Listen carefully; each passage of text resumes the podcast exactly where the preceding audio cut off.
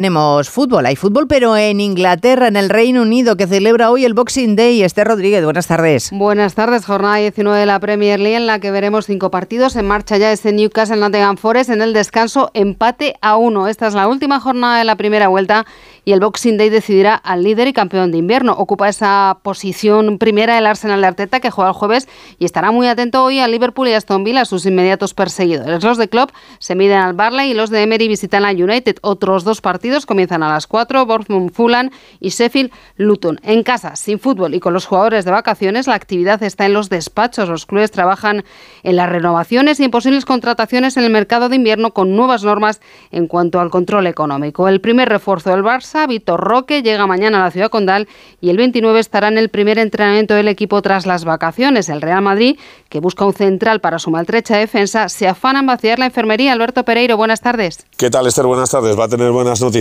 Carlo Ancelotti cuando regrese a los entrenamientos el próximo día 29. Ahora tiene media plantilla en periplo norteamericano viendo partidos de la NBA. Ya vimos ayer a Courtois, a Vinicius y a Camavinga, pero el parte de lesiones que asciende a siete futbolistas, bueno, ya sabemos que tres eh, no les vamos a ver prácticamente nada este año. Militao se le espera que pueda reaparecer a finales de marzo, principios de abril, y para Courtois y Álava hay muy poca previsión de verle siquiera un partido este año, y que de los otros cuatro restantes, Vinicius debería estar en la convocatoria de la Supercopa para marcharse a Arabia el día 8 y jugar algo frente a Atlético Madrid el eh, día 10 y los tres restantes estar frente al Mallorca el día 3, o lo que es lo mismo, Camavinga recuperado el ligamento lateral externo de la rodilla izquierda que se produjo el día 16 de noviembre y Carvajal y Arda Güler deberían estar incluso entrenando el día 29 y jugando el día 3 el último partido de la primera vuelta frente al Mallorca en el Santiago Bernabéu.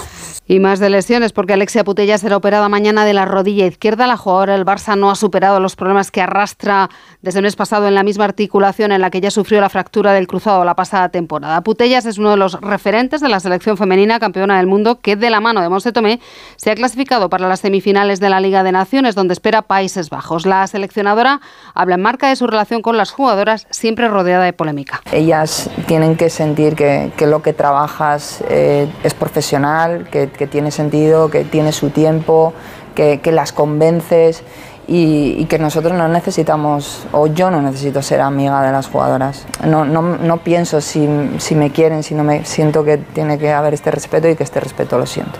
Luka Doncic pone la magia en la jornada navideña de la NBA. El esloveno anotó 50 puntos en la victoria de Dallas sobre Phoenix y estableció varios récords personales. Esos 50 puntos son la tercera mayor anotación de la historia de la NBA en esta jornada tan especial y con ellos alcanzó los 10.000 tantos en su carrera en Estados Unidos. Lo ha hecho en 358 partidos. Solo Michael Jordan mejora esa estadística. También firmó su mejor partido el mexicano Jaime Hackett con 31 puntos y 10 rebotes para liderar el triunfo de Miami Heat ante los Philadelphia y en el clásico de la NBA con el Madrid Vinicius Jr. como espectador de excepción, los Celtics ganaron a los Lakers demostrando por qué son líderes de la conferencia este y firmes candidatos al título. Se completaba esta jornada navideña con la victoria de New York Knicks sobre Milwaukee y de Denver sobre Golden State.